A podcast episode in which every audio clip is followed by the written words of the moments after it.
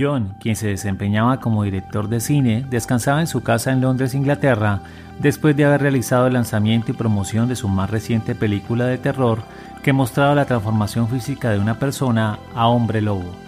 Para John, su trabajo solo era aplicable en el cine y nada más.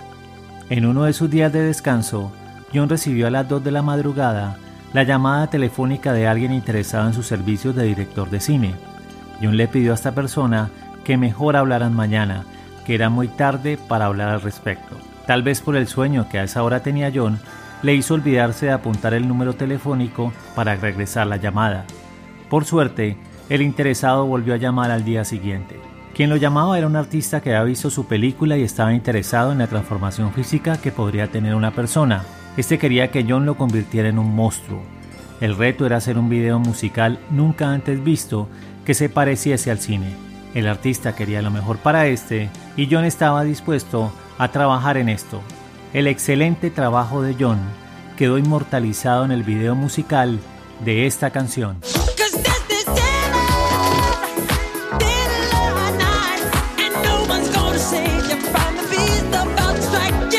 Thriller de Michael Jackson con una duración de 14 minutos es considerado como el mejor video en la historia de la música el cual redefinió el concepto de los videos musicales en el mundo entero.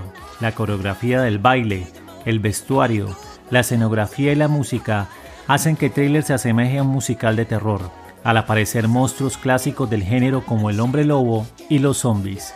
La idea del video surgió a partir del deseo por parte de Michael Jackson de crear un video musical que contara una historia, y de esa forma dar un sentido visual a la música con la ayuda del director de cine John Landis.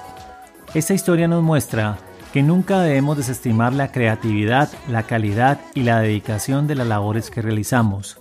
Además debemos recordar por el resto de nuestras vidas que no somos los únicos observadores de lo que hacemos. Quizás en este momento alguien sin que lo sepamos está interesado en nuestro trabajo y tardará poco para que se ponga en contacto con nosotros. Para el episodio 128 de la temporada número 3 del podcast El Conferencista, les habló Carlos Libreros. Contáctame para amplificar con storytelling y soluciones disruptivas sus ideas en presentaciones.